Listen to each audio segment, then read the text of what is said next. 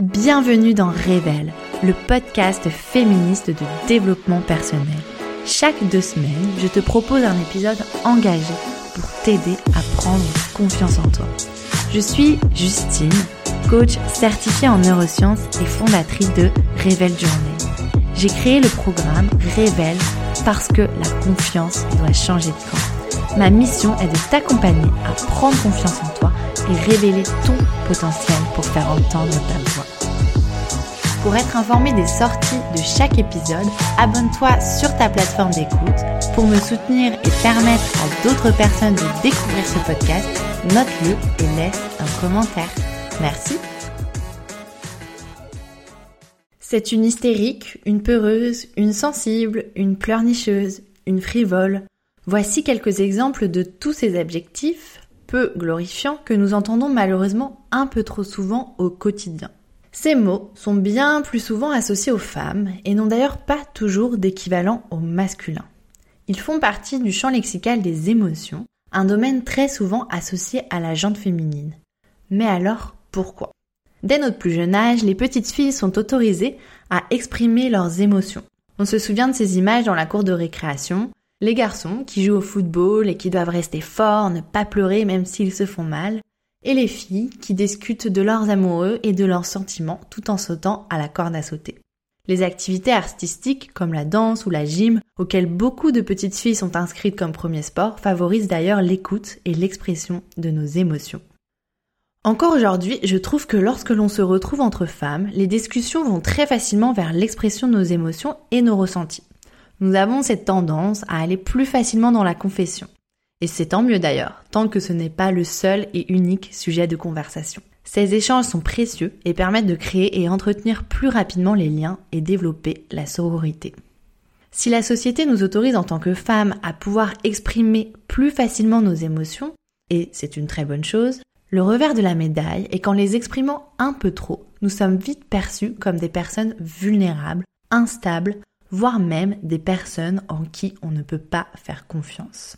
Le mot hystérie, qui provient du grec hystéria, soit utérus, signifiait à l'origine les troubles psychiques des femmes dont on ne savait pas toujours exprimer l'origine. L'hystérie est maintenant principalement utilisée pour décrédibiliser la parole des femmes et des féministes. En politique notamment, ce mot est utilisé pour déstabiliser les femmes qui prennent la parole. Dire d'une femme qu'elle est hystérique, c'est suspecter que ses émotions l'empêchent d'agir avec raison, disait Sandrine Rousseau. Exprimer ses émotions serait donc un truc de bonne femme, plutôt perçu négativement. Ressentir des émotions serait alors mauvais. Cela nous empêcherait d'être rationnels et réfléchis. La définition la plus courante le prouve, le Larousse définit une émotion comme un trouble subi, une agitation passagère causée par un sentiment vif. Mais les émotions sont-elles vraiment négatives? Doit-on les subir? Provoquent-elles toujours une perturbation? Alors déjà, qu'est-ce qu'une émotion? Les émotions sont en fait des réactions psychologiques et physiques à notre environnement. Elles s'expriment de différentes manières. C'est la petite voix dans notre tête qui nous rabâche en boucle les mêmes pensées quand nous sommes en colère. C'est aussi le mal de ventre que nous ressentons la veille d'un rendez-vous ou d'une échéance importante. C'est cette pointe au cœur lorsque l'on ressent une profonde tristesse. Ces douleurs entre les côtes lors d'une période de grand stress, etc. Les émotions nous ont toujours été très utiles puisqu'elles sont le garant de notre instinct de survie. Elles sont comme une boussole interne qui nous a guidés pendant des millions d'années, permettant l'évolution de notre espèce. La peur, par exemple, nous a fait fuir les situations les plus dangereuses. Tu l'as donc compris, les émotions sont des réactions à certaines situations, à notre environnement. Elles ne nous définissent pas. Nous ne sommes ni des hystériques, ni des peureuses. Nous nous mettons en colère devant les injustices ou nous avons peur quand nous nous sentons en, insécurité. Mais la colère ou la peur ne nous définissent pas et ne sont en aucun cas une part de notre personnalité. Si les émotions sont autant perçues négativement, c'est que bien trop souvent les sensations physiques qu'elles entraînent nous sont trop désagréables ou les pensées associées sont trop présentes et prennent le pas sur nos capacités à raisonner et prendre une décision. Combien de fois la peur t'a fait douter de tes choix? Combien de fois le stress t'a empêché de réfléchir ou à saboter une présentation orale? Mais alors comment arrêter de subir nos émotions et en faire une force?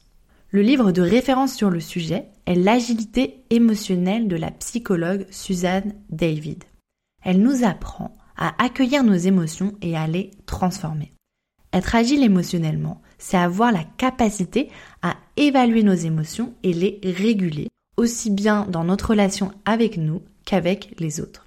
Je vais te partager les principales étapes à suivre que j'ai bien sûr expérimentées et qui, avec de l'entraînement, ont eu pour moi un effet libérateur. Se libérer du poids de nos émotions, apprendre à choisir ses réactions sont des éléments clés pour prendre confiance en toi.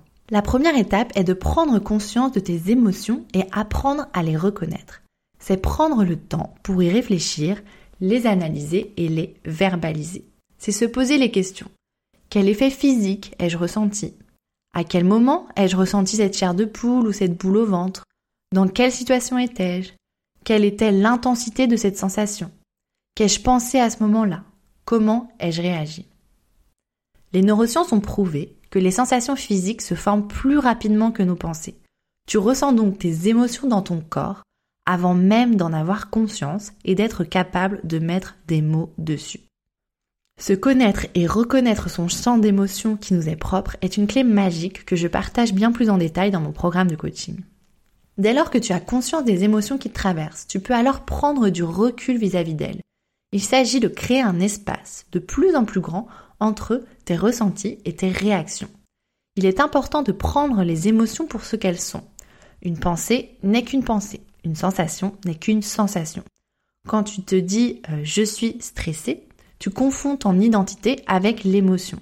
Si tu dis par contre j'ai remarqué que je ressens du stress, cela crée immédiatement un espace entre l'émotion et toi. Tu as les capacités en toi pour te dire je suis stressé, oui, mais qu'est-ce que je fais maintenant? Comment je fais pour ne pas le transmettre autour de moi? Cette personne m'a blessé, oui, mais comment je réagis? Prendre le temps d'analyser tes émotions te laisse le choix de l'action qui en découle. Tu as le pouvoir de changer tes réactions à chaque situation.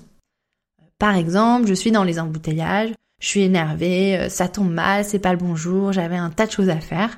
J'ai le choix concernant ma réaction. Alors je peux décider de continuer à m'énerver, rabâcher ma colère, euh, klaxonner, etc. pendant les 30 minutes de bouchon, disons. Ou alors, bah, je peux utiliser ce moment pour en faire quelque chose de positif. tiens, par exemple, il y a ce nouveau podcast que je voulais écouter, allons-y, c'est le moment. Gérer ces émotions n'est donc en aucun cas les mettre de côté, les camoufler ou les enfuir au fond de nous. Il s'agit plutôt de les reconnaître pour les accueillir et ainsi choisir sa réaction. Il ne s'agit pas non plus de vouloir les tourner en positif automatiquement, ce qui reviendrait finalement aussi à les ignorer. Il est important de vivre ses joies et ses peines. On a toutes remarqué comment prendre le temps de pleurer un bon coup nous rend ensuite plus légères. Bien sûr, la solution à la décrédibilisation des femmes n'est pas uniquement de changer de regard sur les émotions ou d'apprendre à mieux les gérer. C'est un sujet comme un autre, utilisé dans notre société patriarcale pour montrer aux femmes qu'elles n'ont pas leur place où elles sont. Mais je suis convaincue que notre culture qui promeut un modèle dans lequel les émotions n'ont pas leur place, que ce soit au travail ou dans la politique, nous éloigne de notre essence. Les émotions sont des messages que nous envoie notre cerveau pour nous aider à comprendre le monde qui nous entoure, à anticiper et résoudre les problèmes, à prendre du recul et changer notre vision. Ces messages nous indiquent aussi si ce que l'on fait nous correspond, si cela est aligné avec nos valeurs et si cela est juste. Donc encourageons-les, accueillons-les, faisons-en notre force. Merci d'avoir écouté cet épisode. Alors Révèle, ce n'est pas qu'un podcast, il y a un programme de coaching de groupe pour t'aider à prendre confiance et oser t'affirmer. C'est aussi une newsletter, le coup de boost du lundi. Chaque semaine, je te partage un élan de motivation, mes conseils coaching pour prendre confiance en toi et l'envers du décolle Révèle Journée. Tu trouveras dans la description de cet épisode le lien pour la recevoir.